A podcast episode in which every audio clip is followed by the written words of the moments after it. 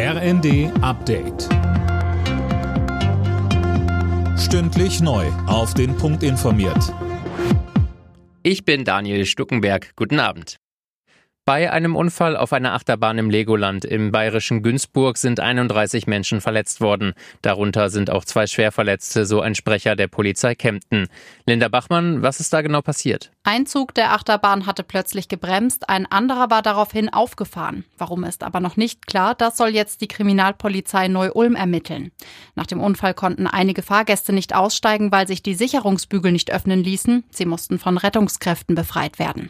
Neben zahlreichen Polizisten und Feuerwehrleuten waren auch drei Helikopter im Einsatz. Der Freizeitpark wurde aber nicht geschlossen. Die deutschen Gasspeicher sind zu knapp 74 Prozent gefüllt. Damit ist das Zwischenziel der Regierung fast erreicht. Bis zum 1. September sollen die Speicher zu drei Viertel voll sein. Die Speicher werden als Puffer genutzt, damit im Winter das Gas nicht ausgeht.